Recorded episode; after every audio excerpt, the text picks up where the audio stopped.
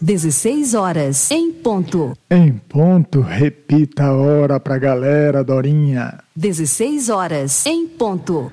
Web Rádio Maspa, Maspa, Maspa.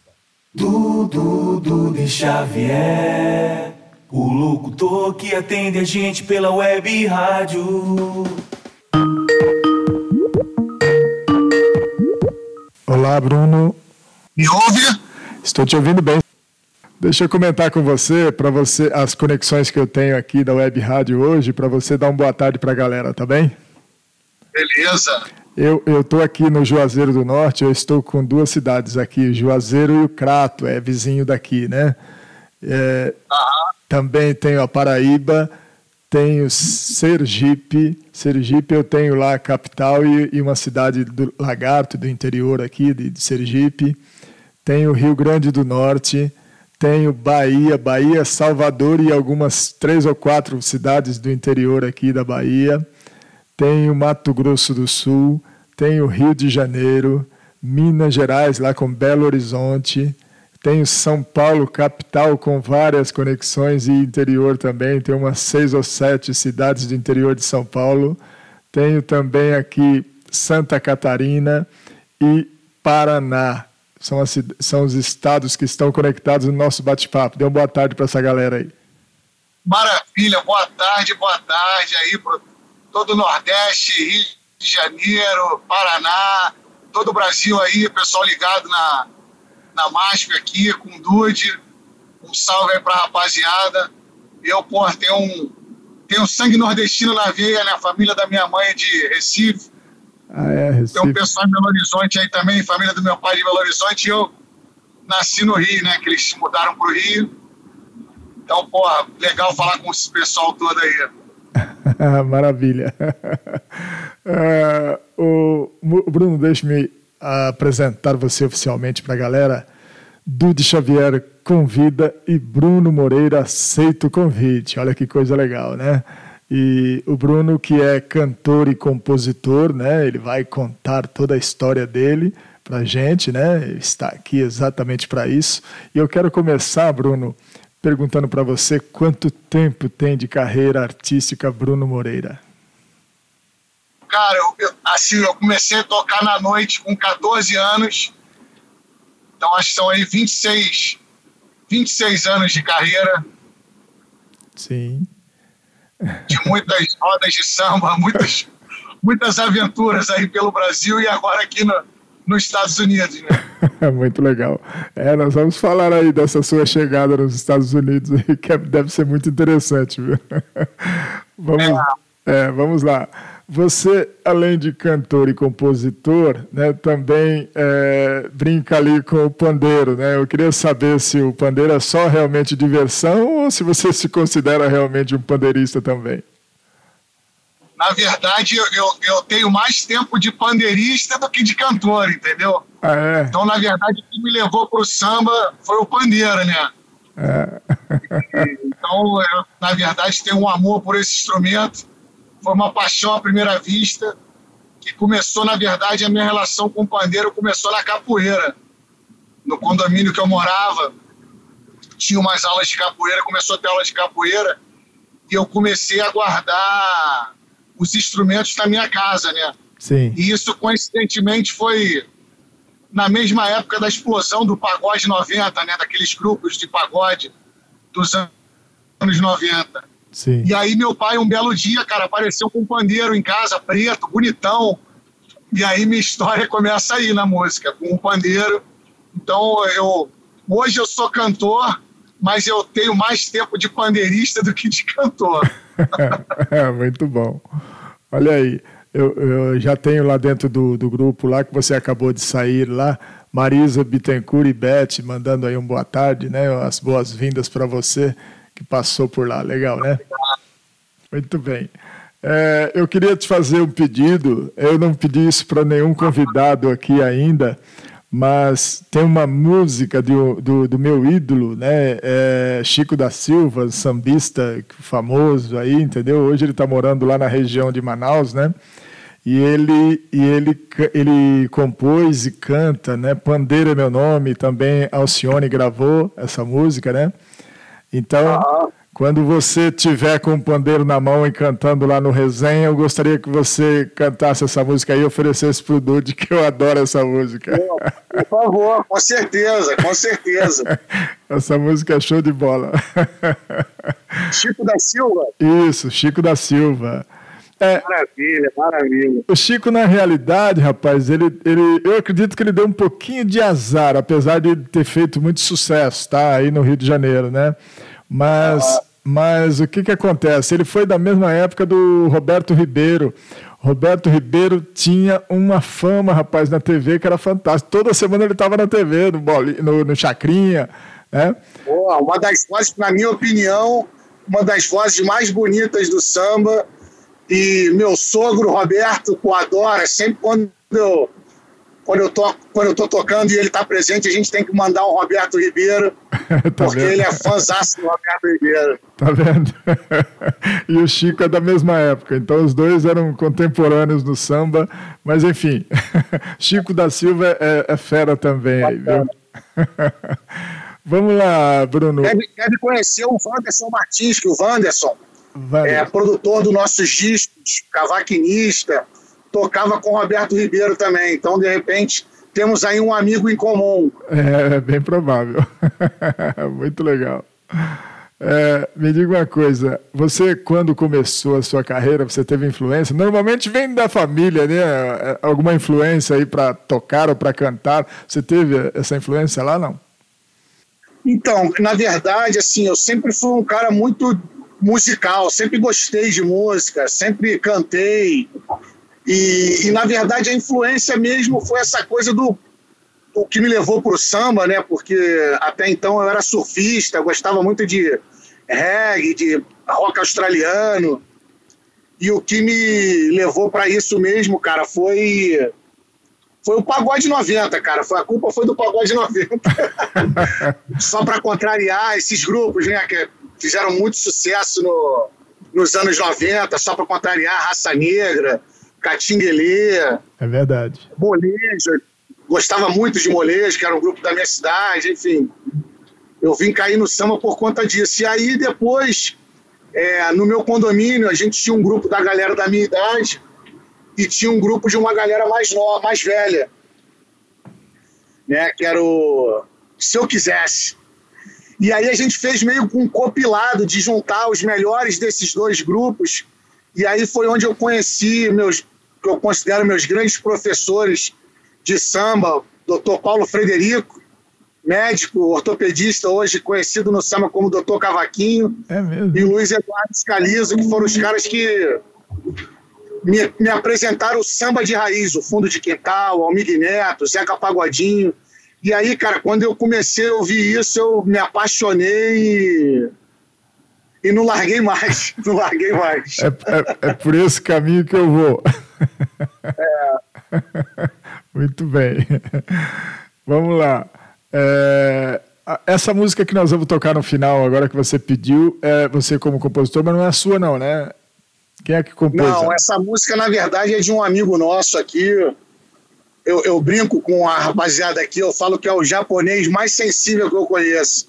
Que ele é um paulistano, é, com descendente japonês, né? E ele é, chama Will Shimizu. E, cara, é um super compositor, um cara que a gente já gravou várias músicas dele. E eu acho ele um cara totalmente diferenciado no, na forma como ele compõe, enfim, acho muito bacana. E, e essa música é dele. Teve esse privilégio aí de deixar a gente gravar essa música, dar pra gente. E, e é isso, pô. É uma música dele, um cara, um compositor aí da nova geração. Eu, ac- eu acredito muito que em breve aí ele vai estar escrevendo para outros grupos Tá. entendeu? Porque é um cara realmente diferenciado. Eu gosto muito do trabalho dele. Ele, ele compôs com você a, a- é- essa força, né? O- Não, essa força é dele com o João Martins. ah, com o João. que na o João. verdade o João a gente trouxe ele em dois, a primeira vez em 2017, no final de 2017, para um evento que a gente ia fazer de ano novo aqui na cidade, o primeiro ano novo brasileiro que a gente fez aqui.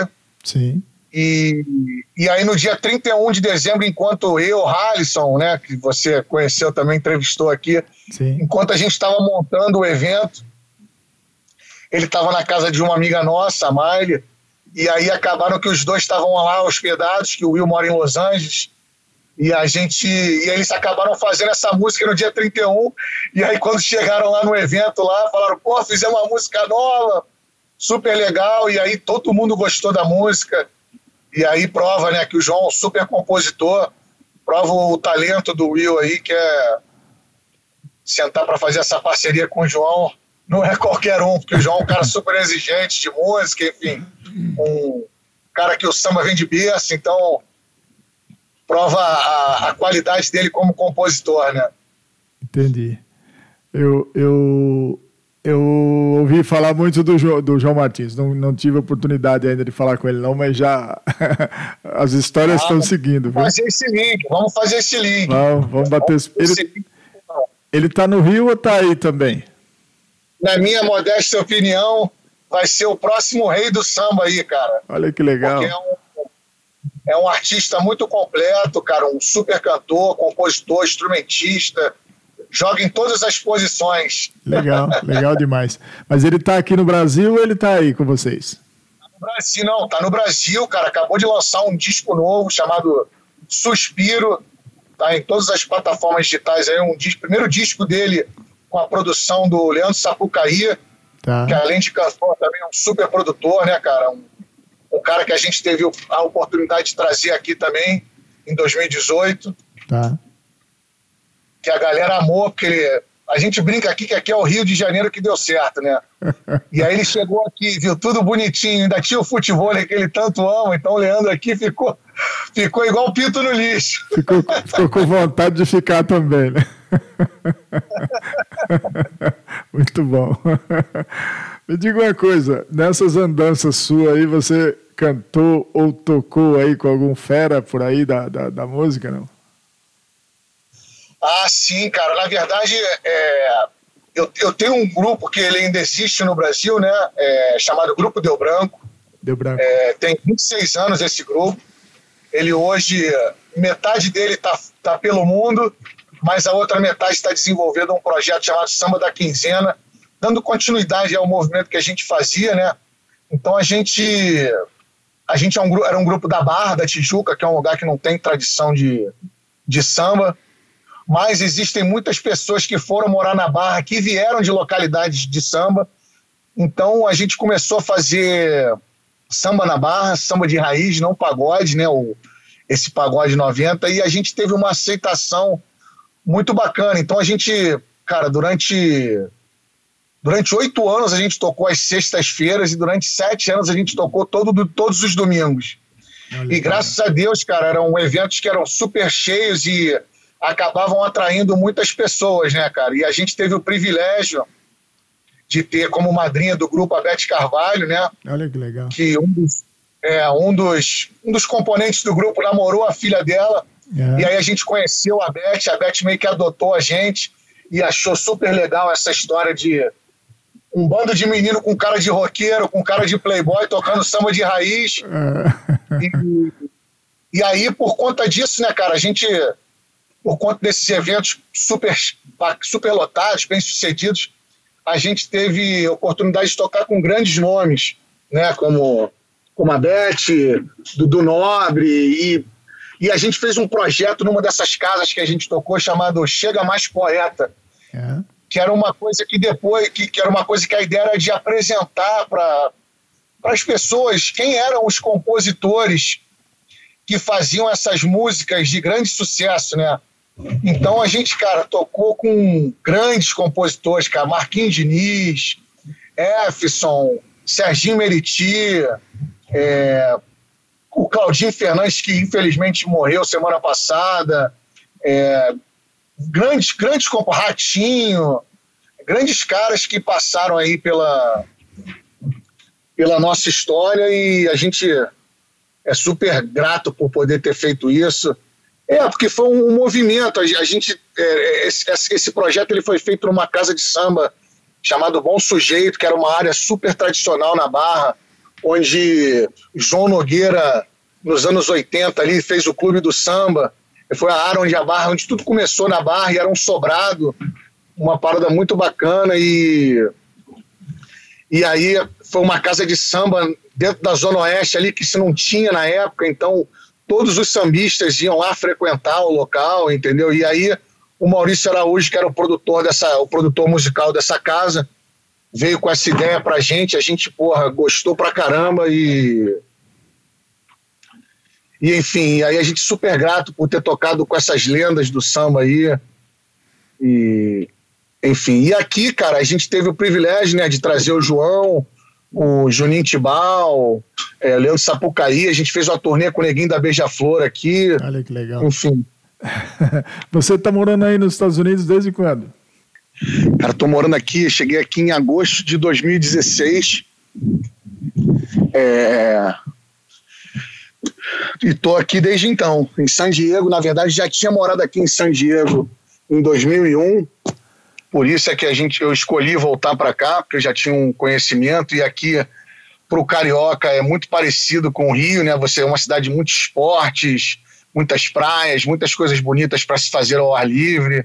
Sim. E aí, por eu ter morado aqui em 2001, um dos caras do meu grupo, o Diogo, Diogo Macedo, é, ele veio para cá em 2014 para estudar inglês. É. E quando ele veio para cá, ele conheceu uma rapaziada de música aqui, de samba. E aí, quando eu decidi voltar para cá, ele falou: pô, cara, eu conheci uma galera lá, me passou uns contatos, enfim, fez alguns contatos. E eu cheguei aqui em agosto, cara, e em setembro eu já estava tocando. E quando eu saí do Brasil, eu falei, pô, eu, eu, eu, tive uma escola de surf, um centro de treinamento de surf por 10 anos no Brasil. É. E eu tinha essa coisa de ser um surfista pandeirista, sambista. Eu tinha, chegava no samba, tinha cabelo grande, louro, enfim. E aí, quando eu decidi vir para cá, eu falei, cara, das duas umas, eu, eu sei que aqui nos Estados Unidos, se você tem um talento, um dom, você pode vir a viver disso aqui. Eu falei, cara, eu vou investir ou na música ou no surf. O que der certo, eu vou eu vou cair dentro. E aí, aí, quando eu cheguei aqui, cara, eu comecei a tocar, eu vi um mar de oportunidades e possibilidades, né? Eu falei, cara, eu acho que eu vou deixar minha prancha guardada ali e vou pegar meus pandeiros, que eu acho que é aqui que eu vou. É aqui que eu vou, né? Ficou com a música. É, e aí, cara, a gente. E aí as coisas começaram a acontecer, né? Comecei a tocar, e eu comecei a ver, comecei a ter um sentimento diferente do que eu tinha no Brasil. É. Porque no Brasil a música era como um hobby profissional, sabe? Tá. A gente fazia, a gente tinha um determinado alcance dentro da nossa área, tinha um reconhecimento entre os artistas de samba que sabiam o que a gente fazia. E mas não era uma coisa profissional, sabe? A gente não vivia disso, não tinha eu particularmente, eu não tinha esse comprometimento com o público que eu passei a ter aqui, sabe? É. Porque fazer samba fora do Brasil, ele tem uma carga emocional muito maior, sabe? Então, eu comecei a ver pessoas chorando, pessoas se abraçando. No final dos sambas, vinham muitas pessoas falar comigo, agradecer por eu estar fazendo aquilo. É, em, em uma oportunidade que me marcou muito, foi uma pessoa que veio com um filho e falou: Poxa, muito obrigado, a gente precisa disso aqui, porque os nossos filhos precisam continuar a falar o português e aqui eles têm uma vida muito. Muito dentro da comunidade americana, né, cara? Porque eles estudam e tal, então é inglês a maior parte do tempo. E se você não tem o pai e a mãe brasileiros, você vai falar inglês a maior parte do tempo. Hum. E, e, eu vi isso um, um problema, porque quando você a Califórnia, que é um lugar muito internacional, você encontra é, coreano, indiano, árabe, africano, mexicano, e todas essas comunidades têm uma preocupação muito grande é, deles continuarem a cultura né, dos seus países para que eles não percam essa conexão com a família que, que ficou no país de origem, né? E então, cara, eu me tomei desse sentimento e eu, e eu entendi que a música aqui para mim era uma missão de vida que eu, que eu que eu através da música conseguiria proporcionar para as pessoas um pouco de felicidade, é, bons momentos e ao mesmo tempo a gente conseguir fazer um encontro de brasileiros, né? É. Porque quando eu cheguei aqui não estava acontecendo isso. A gente tinha um Brasilian Day na cidade que acontecia em setembro e um carnaval muito mal organizado que deixava as pessoas com pavor de vir para eventos brasileiros na cidade, entendeu? E, então a música começou comigo assim, cara, e hoje eu me considero profissional de música. E a música realmente é uma coisa que está presente é, todos os dias é, da minha vida, né? Eu acordo e durmo e a música, a gente está pensando em soluções, em como a gente fazia para movimentar, para enfim, para dar continuidade a esse projeto aqui que a gente começou e que, graças a Deus, está de vento em polpa. Maravilha. Deixe-me dar aqui dois beijos aqui para duas amigas que acabaram de conectar ali no grupo. Um beijo para Andréia Mota e Raquel Mota, minhas amigas do Rio de Janeiro. Andréia tem um blog sensacional, Conversa de Português, é muito visitado o blog dela. E também a Mari Trajana, produtora do Augusto Swing, também um grande beijo para Mari. Legal demais vocês por aqui. É, então, meu amigo, aí é, eu, eu fico aqui é, pensando o seguinte: você teve o início da carreira lá com o Deu Branco, né? E a gente pode dizer que é o início ali, né? É, é bom início, né? Um longo início. um início, um meio. muito, muito legal. E aí depois essa fase final aí, que 2016, que você disse que foi para os Estados Unidos, e, e, e, nesse, nesse tempo aí, ou seja lá atrás, ou agora nesse tempo que você está aí, você chegou a, a, ter algum trabalho que consagrou mesmo você como cantor, seja no Brasil, seja, no, seja nos Estados Unidos, que você falou, pô, cheguei onde eu queria? Cara, não, não. A gente, a gente ainda está no, no, no, caminho, né, cara? A gente chegou aqui e não tinha o um mercado. Sim. Então a gente começou a fazer esse mercado acontecer. Né? Então a gente durante um ano a gente praticamente trabalhou sozinho na cidade. É. Mas como eu tinha já conversado com o Harris e com outras pessoas que trabalhavam com a gente, a, a ideia é que era que isso começasse a mudar, né? Então hoje a gente tem aqui na cidade, além do resenha, a gente tem mais três ou quatro bandas de música brasileira, desse segmento, principalmente de samba, pagode, música baiana, enfim, que, que hoje estão fazendo eventos na cidade, né? Então, o mercado hoje ele ainda ele, ele começa a acontecer, mas a gente ainda está tipo buscando ainda essa coisa de ter os patrocinadores dentro do evento para que a gente não corra tanto risco. Então, assim, é, a gente, lógico, é, a gente tem um reconhecimento do trabalho pelos artistas no, no, no, Rio de Janeiro, principalmente, que é onde é a minha cidade, e onde são meus amigos, principalmente essa galera da nova geração é, que hoje está despontando, frequentavam essa, essa nossa roda de samba no Bom Sujeito, porque era uma época que a Lapa estava meio fechada, o circo voador, então é, essa galera ia lá da palhinha, então os, são amigos que eu conheço há 15 anos e pessoas que a gente, além de ter essa relação de amizade, a gente curte muito o trabalho, eu sou fã do trabalho, então, essa, a gente tem um reconhecimento dessa. Esse pessoal sabe o que a gente faz. Todo mundo quer vir para cá fazer o samba com a gente, entendeu? Mas, assim, é, essa repercussão nível nacional, aí no Brasil principalmente, a gente ainda não tem. Mas aqui na Califórnia e ano passado a gente teve 17 cidades tá. aqui dos Estados Unidos que entraram em contato com a gente, tendo interesse em levar o nosso, nosso samba para esses locais. Só que, assim como esses locais, ainda está tudo muito começando. Então, é, é, é uma, o custo para você deslocar sete pessoas de avião, hotel, ainda é uma coisa muito difícil. Então, é, uma das nossas missões desse ano era a gente elaborar uma turnê e ir atrás de patrocínio para que a gente conseguisse ir nessas cidades, levar a nossa música sem precisar de, dos produtores locais. É. Só que aí veio a história da pandemia, né? E a gente deu uma adiada nesse, nesse projeto. É. É interessante isso, você comentar isso, porque você fala que no começo ali você foi apadrinhado praticamente lá, o grupo, né? Pela Beth Carvalho, né? Chegou a tocar com o Dudu Nobre, pessoas no primeiro escalão da música aí, e mesmo assim a coisa não, não deslanchou como vocês queriam, né? É, apesar de que provavelmente deve ter chegado né, a algum lugar, porque o fato de você, de você ter conhecido pessoas desse naipe aí e ter tocado com eles já é um, um, um reconhecimento, né? Mas... Ah, sim, inclusive gravamos, né, cara? A gente gravou um disco com o Deu Branco sim. em 2000, 2009, um disco com músicas de Luiz Carlos da Vila, Dudu Nobre, Fred Camacho, é, Mingo Silva, Vanderlei Monteiro, enfim, grandes nomes.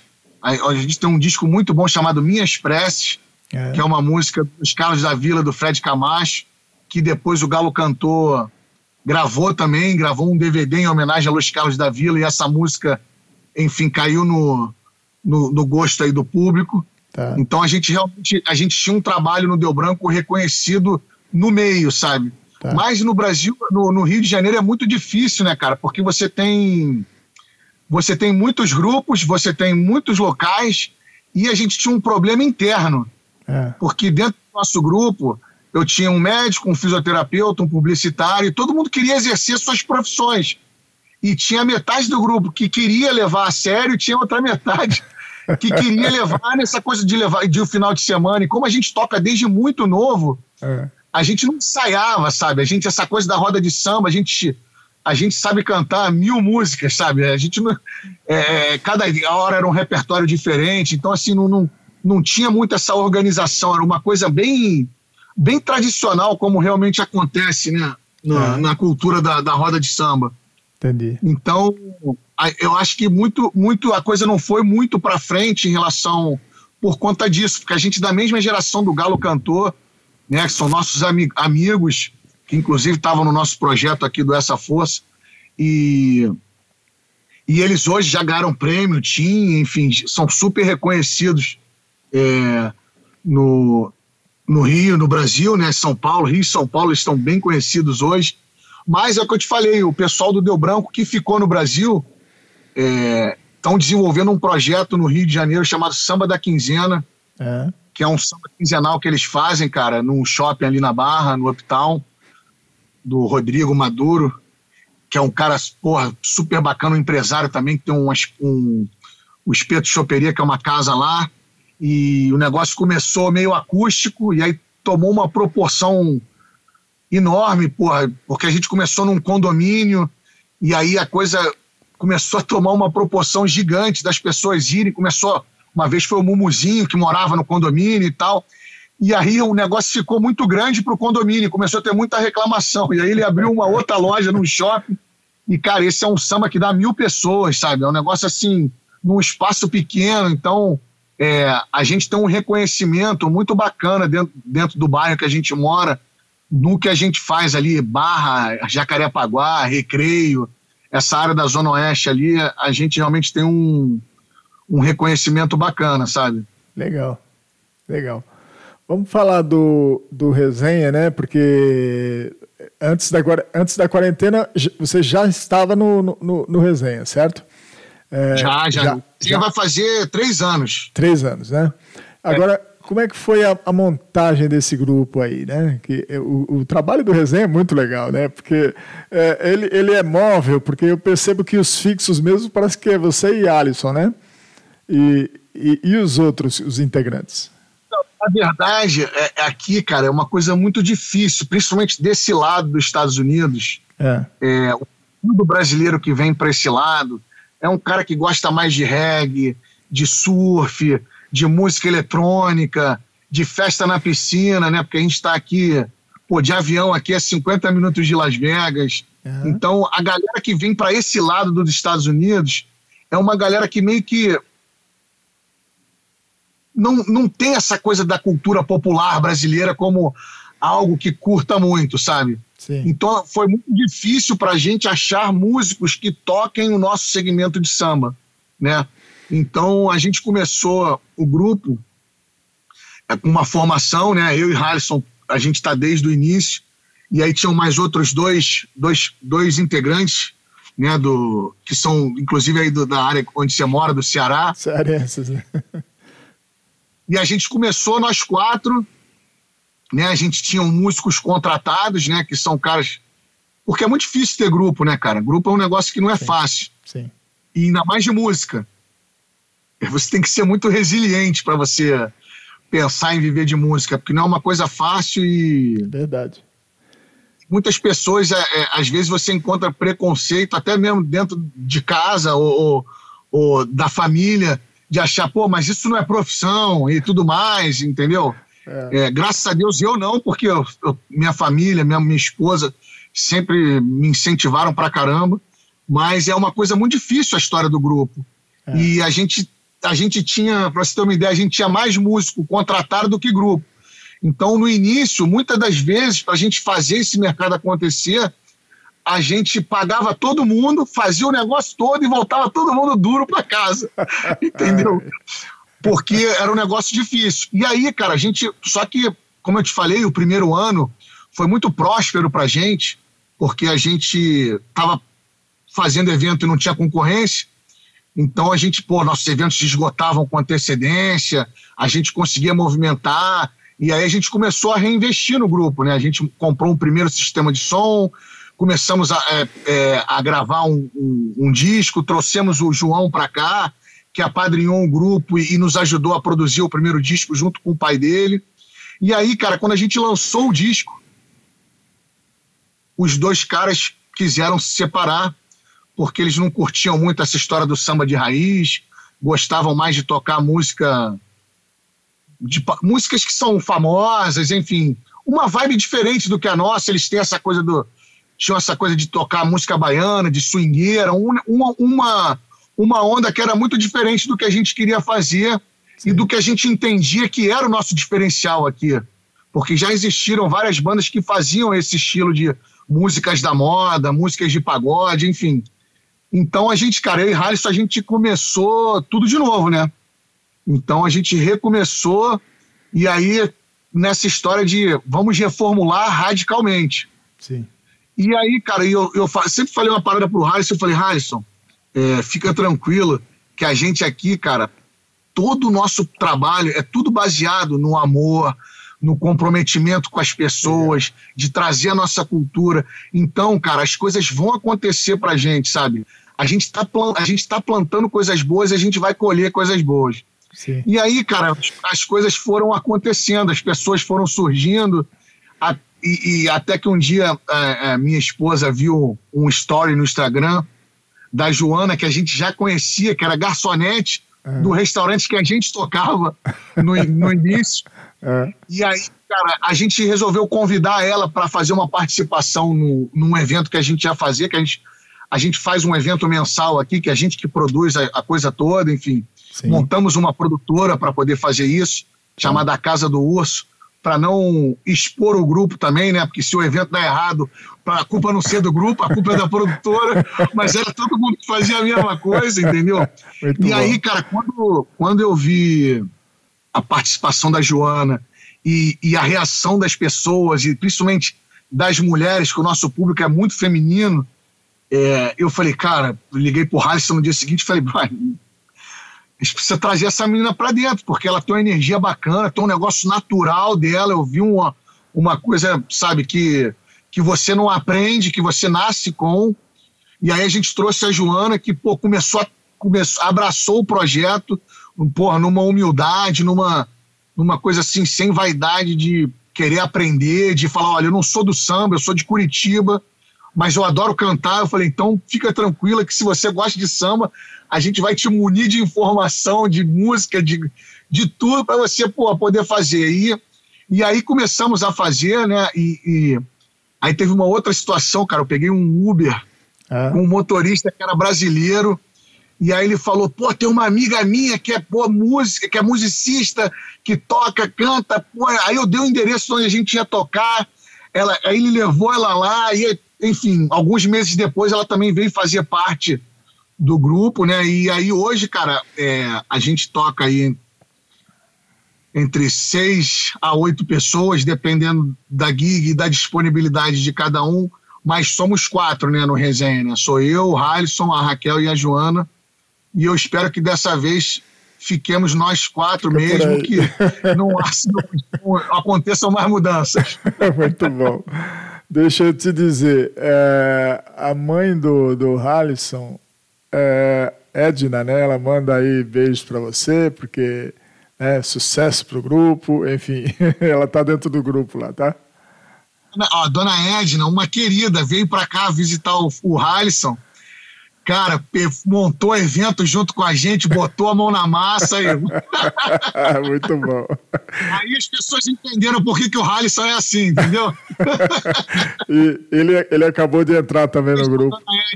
Amo de paixão, tô com muita saudade, hein? ele acabou de entrar no grupo também, viu? Sai não, hein?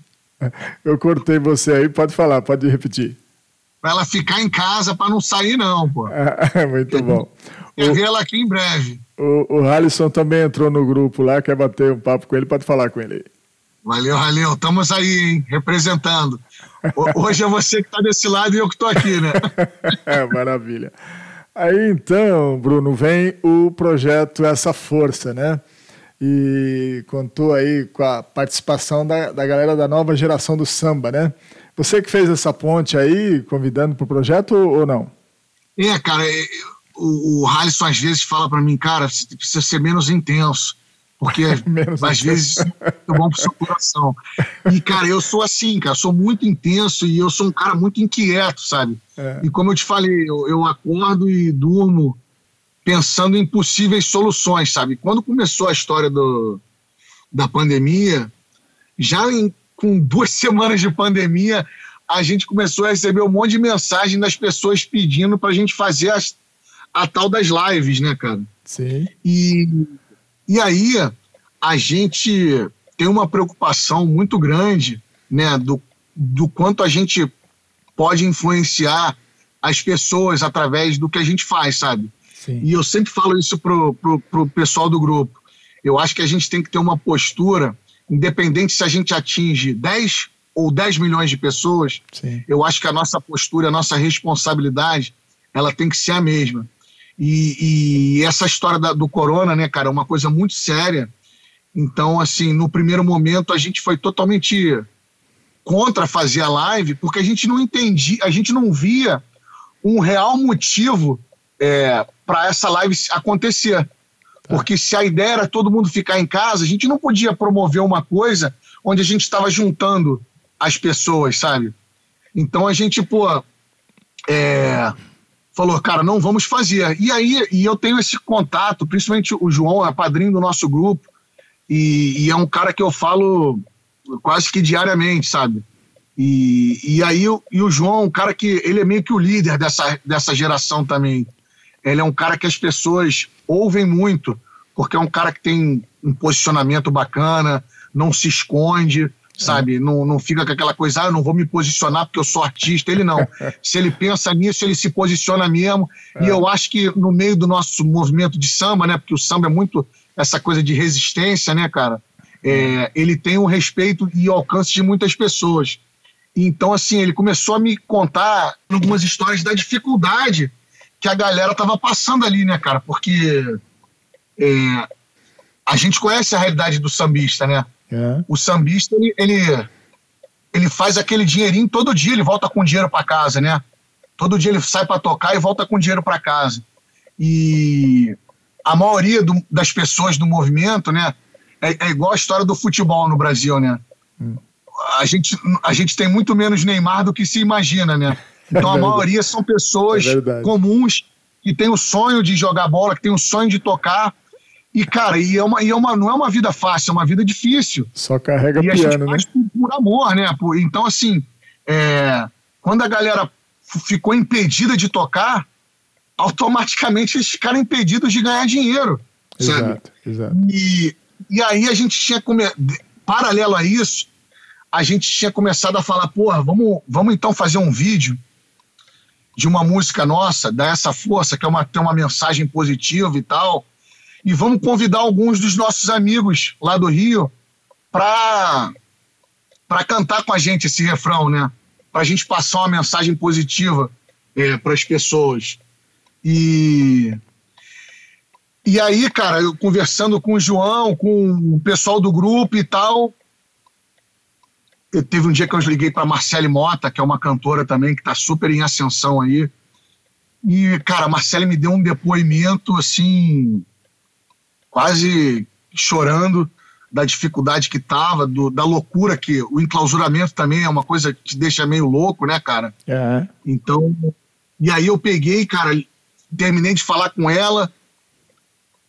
Tipo, duas horas depois eu recebi uma ligação de uma amiga nossa aqui, a Glaucia, que é uma grande incentivadora e uma das pessoas responsáveis por o Resenha existir hoje, né? É, também me ligou, me perguntando quando é que ter o samba e tal. E ela trabalha num centro espírita aqui chamado Allan Kardec. Ela faz um, e o Allan Kardec tem um projeto social muito bacana, que aqui a gente está a 20 minutos de Tijuana, né, que é a primeira cidade fronteira do México. México. E é uma cidade muito pobre. E eles têm um projeto chama, é, que eles adotam, é, são 20, são 40 famílias, desculpa, que eles cuidam, que eles mensalmente dão cestas básicas e tudo mais. E aí ela, eu perguntei para ela como é que estava isso. E aí ela também, quase que num depoimento emocionado, falou: cara, infelizmente a gente tá tendo, não está tendo como arrecadar, porque as pessoas não estão frequentando o centro, né? Porque está fechado. E aí eu, ela me mandou um áudio disso, falando. E aí eu peguei esse áudio, joguei no grupo lá e falei, gente, depois do que eu falei para vocês da Marcele e depois desse áudio aí, acho que a gente, enfim, é, tem o nosso motivo para fazer a live. E aí a gente começou aqui a, a movimentar as pessoas para que isso acontecesse, né? E aí a gente começou a entrar em contato com os artistas do Brasil, né? Convidando eles para fazerem parte do, do projeto.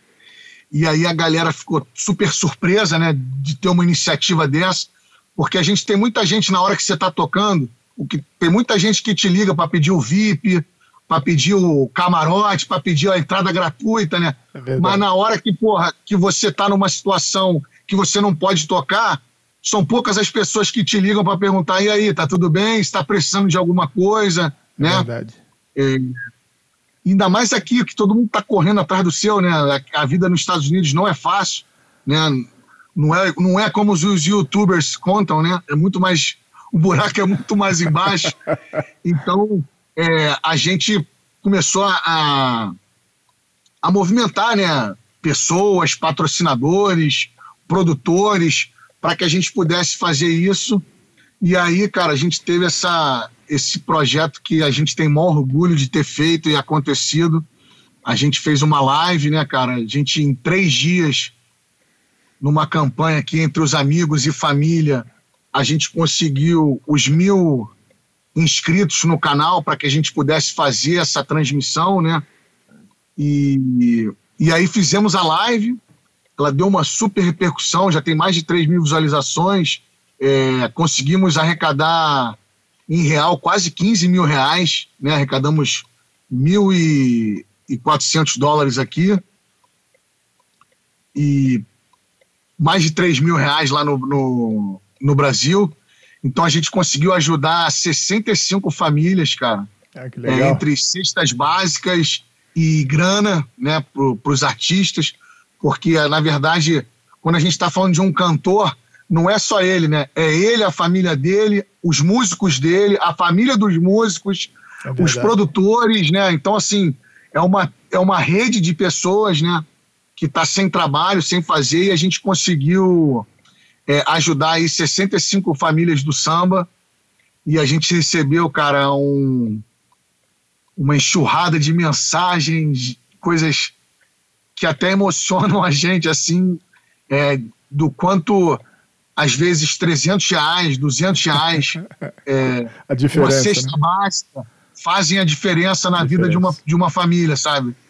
E, e aí é isso, a gente está tomado aí por esse sentimento, né? E, e, querendo dar continuidade a isso de alguma forma, querendo que isso tome uma proporção maior, enfim.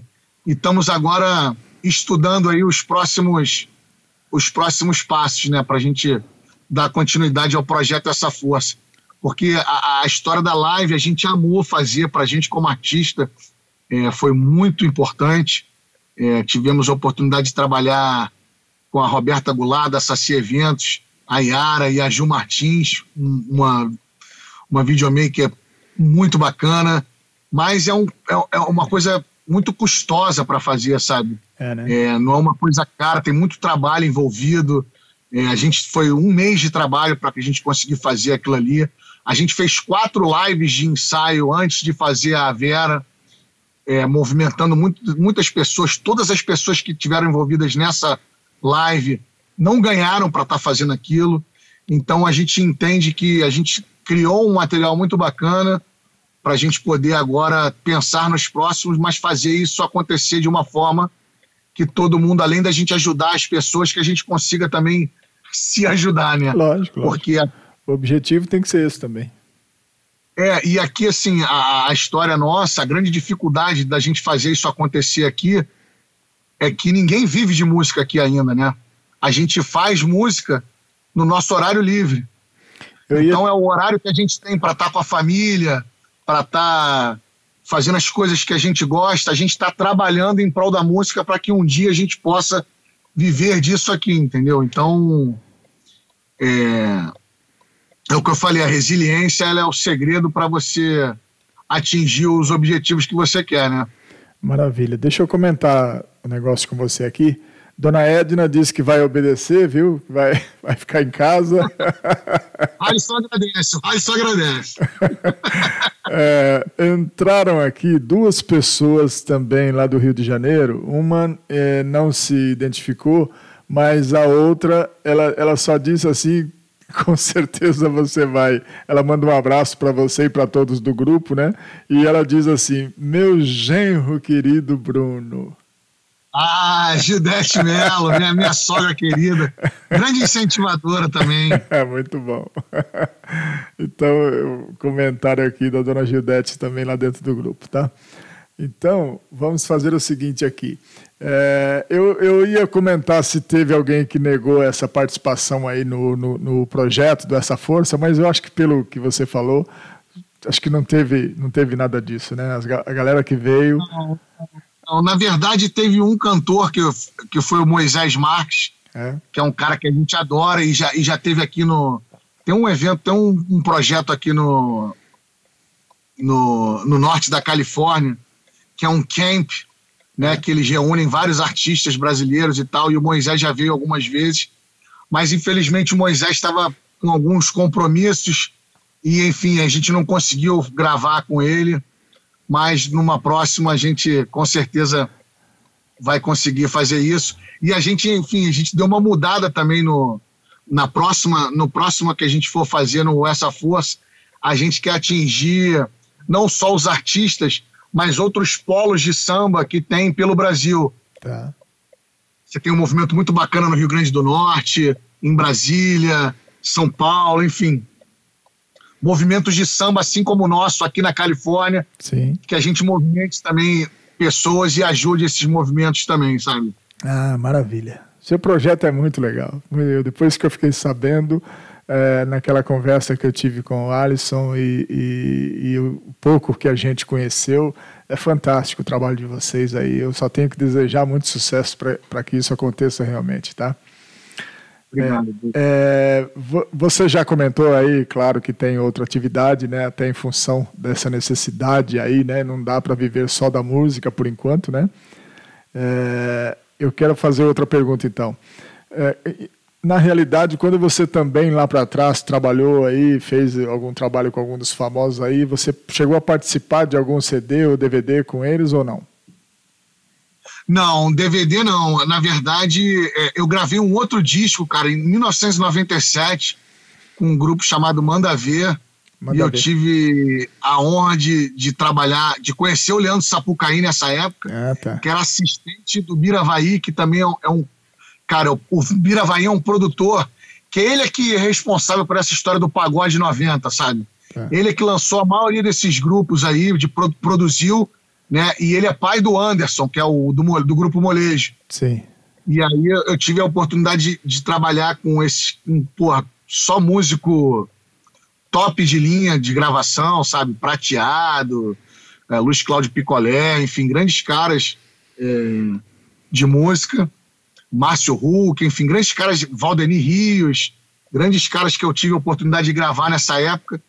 E, e aí eu gravei uma música chamada Tá no Sangue, Não na Cor, que quem fez o coro dessa música, cara, foi nada mais, nada menos que o grupo Revelação. Olha que legal. Que tava começando, tava para estourar o primeiro disco, já tinha gravado, e o Bira botou eles para gravar. Eu conheci o Xande, nessa época era.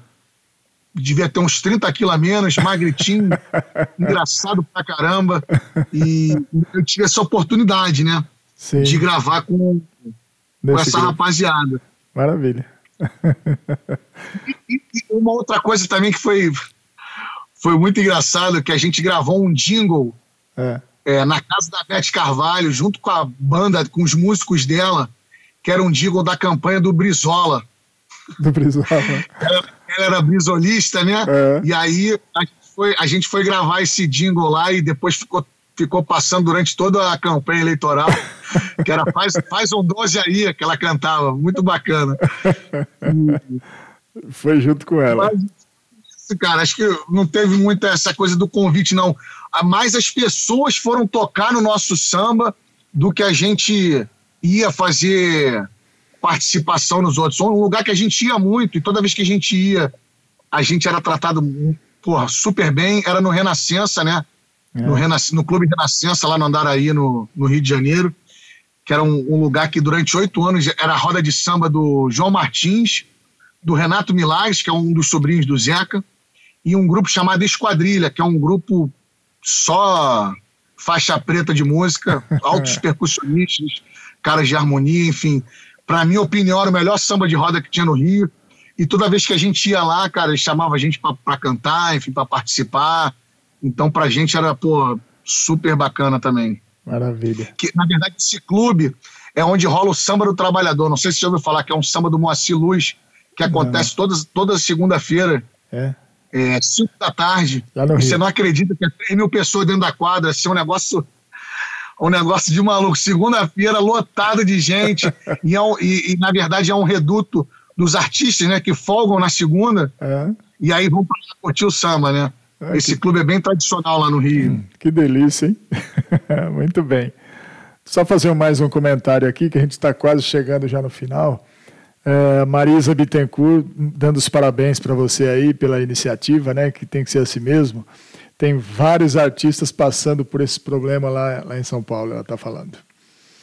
É, Inclusive o Halisson, o Halisson essa semana fez uma doação para a Ordem dos Músicos no Brasil, lá de São Paulo, porque ele, ele, ele é muito amigo do cara que hoje é presidente lá da Ordem dos Músicos, tá?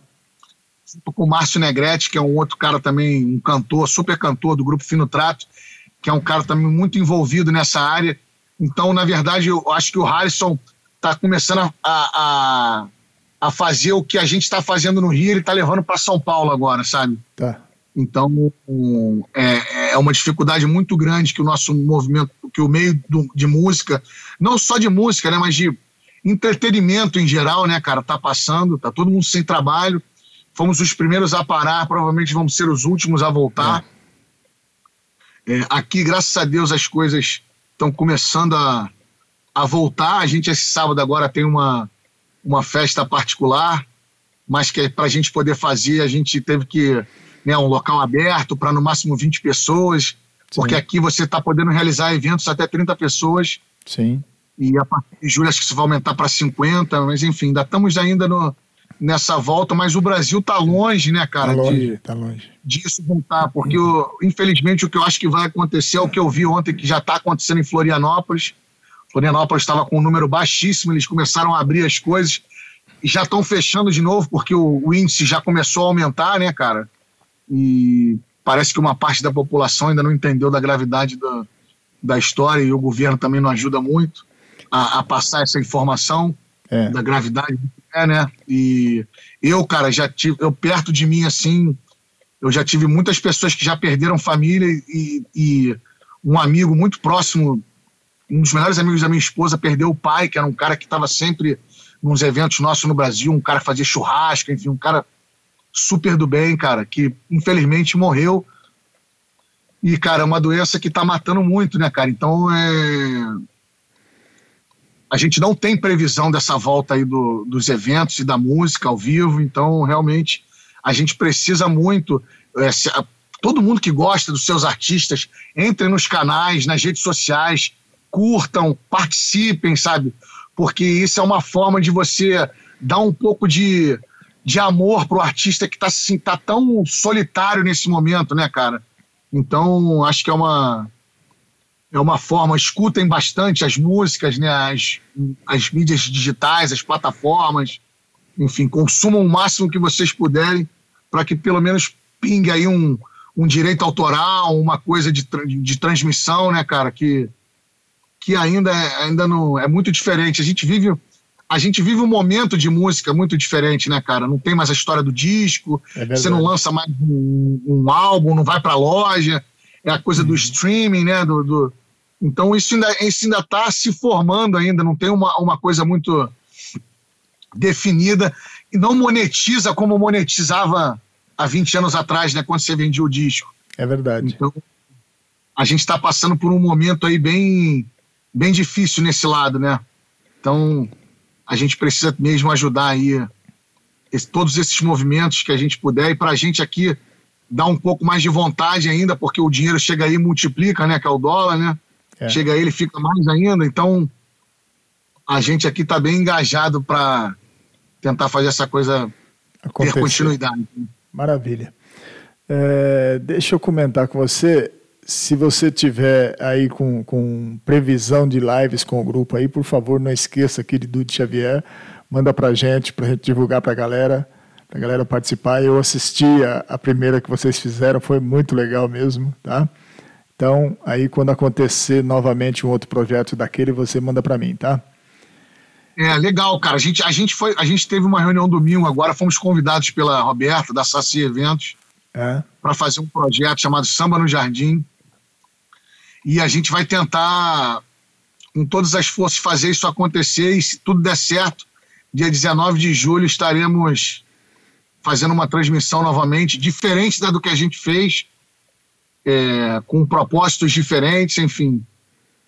A gente vai tentar fazer um negócio meio pioneiro aí do que do que está se acontecendo, do que a gente tem assistido aí nas lives. Tá legal. Então, vou, aí... deixar, vou deixar a surpresa aí, mas. é verdade dia 19 de julho estaremos aí fazendo uma transmissão um domingo, né? Maravilha. Não esqueça de mim. Uma transmissão. é, vamos falar das redes sociais aí para a galera seguir o, o, Bruno Moreira. Por favor, né? Arroba Grupo Resenha Califórnia, Instagram, Facebook e YouTube. Muito bom. Lá tem todo. E a minha pessoal é arroba é, Bruno underline resenha no Instagram. Tá legal. É, Bruno, vamos despedir da galera. Eu fiquei muito feliz mesmo de também você ter aceito o convite aí, tá? É, a história de vocês é uma história de sucesso. Eu sei que vocês vão chegar muito mais longe ainda do que já estão, né? Porque é, é como você falou, você usou uma palavra muito importante aí, que é o amor, cara. Quando você faz as coisas com amor, realmente não tem por que dar errado, né? E, e pelo que você e Alisson passaram para mim, o objetivo de vocês é claro. Eu vou estar aqui do lado de cá aplaudindo cada centímetro que vocês andarem para frente, porque eu sei que vai, vai acontecer. Tá bem? Então, fique à vontade para despedir da galera. Ao final, aqui, nós vamos, depois que você despedir, nós vamos tocar. Eu só quero sair por aí de Will Shimizu, o japonês. Como é que é que você falou, o japonês? Japonês mais romântico que eu conheço. Fica à vontade para despedir, Bruno.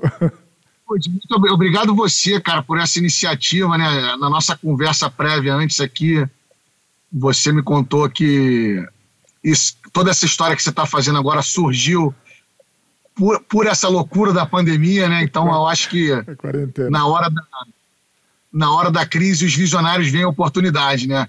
Então, parabéns pela iniciativa. Conte com a gente também sempre que você precisar.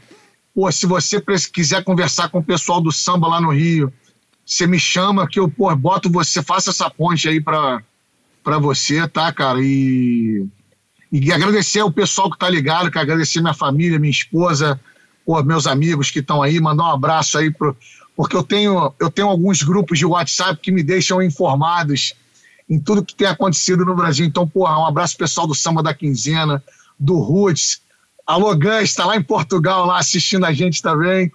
É, o Diogo, pessoal do Deu Branco, família Melo, Turica, que está ligado ali também, diretamente do Maitá, assisti assistindo a gente.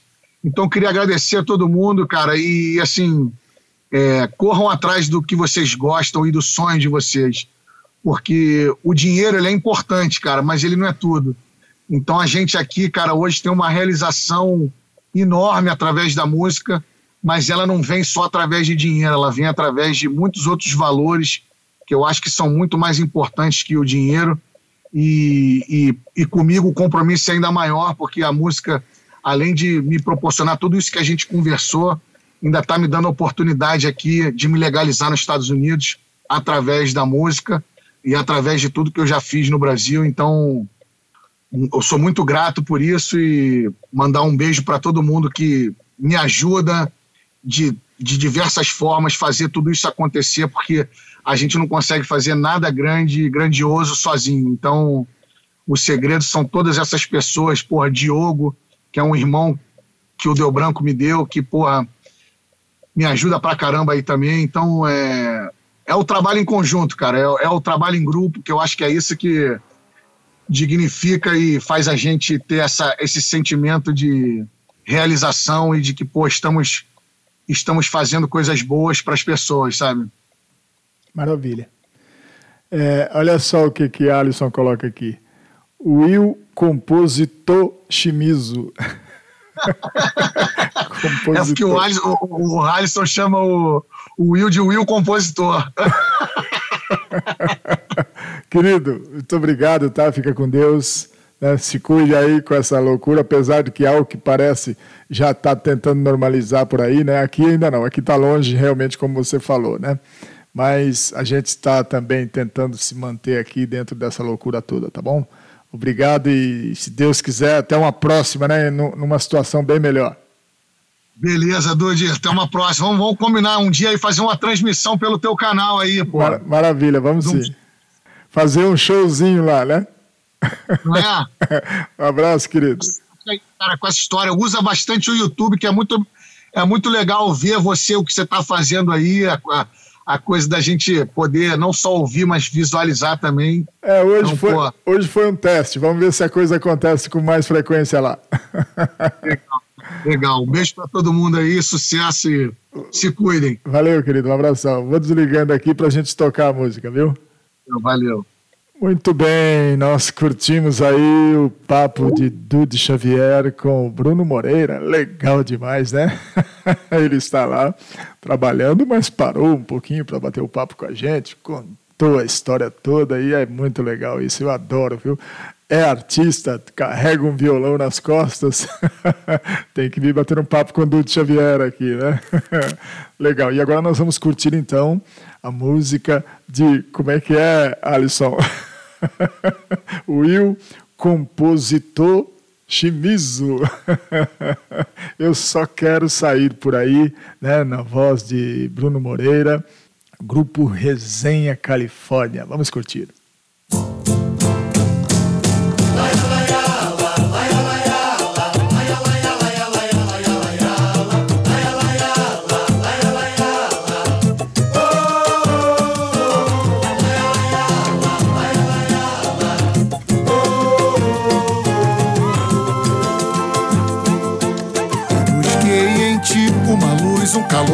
Faltava em mim. Desenhei o meu mundo ideal assim.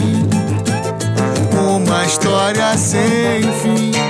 Me encantei pelo que eu criei, pela ilusão que eu fiz de você.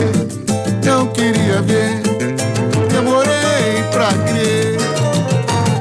Mas é tempo de paz. Agora a estrada da vida me faz entender muito mais Hoje é dia de sol, só um ponto final. Desistir jamais. Tudo é capaz de acontecer. Eu só quero sair por aí Rodar o mundo e esquecer teu rosto. Fechar os olhos e voar bem alto. Chegar no fundo e começar de novo. Encontrar meu lugar, renascer. Navegar nesse mar, me perder. Outro amanhecer. Eu só quero sair por aí. Rodar o mundo e esquecer teu rosto. Fechar os olhos e voar bem alto. Chegar no fundo e começar de novo. Encontrar meu lugar, renascer. Navegar nesse mar, me perder. Outro amanhecer. Mas é tempo de paz. E agora a estrada da vida me faz entender muito mais. Hoje é dia de sol, só um ponto final. Desistir jamais. Tudo é capaz de acontecer. Eu só quero sair por aí. Rodar o mundo e esquecer teu rosto. Fechar os olhos e voar bem alto. Chegar no fundo e começar de novo. Encontrar meu lugar, renascer. Navegar nesse mar, me perder. Outro amanhecer. Eu só quero sair por aí. Rodar o mundo e esquecer teu rosto. Fechar os olhos e voar bem alto. Chegar no fundo e começar de novo. Encontrar meu lugar, renascer. Navegar nesse mar, me perder. Outro amanhecer.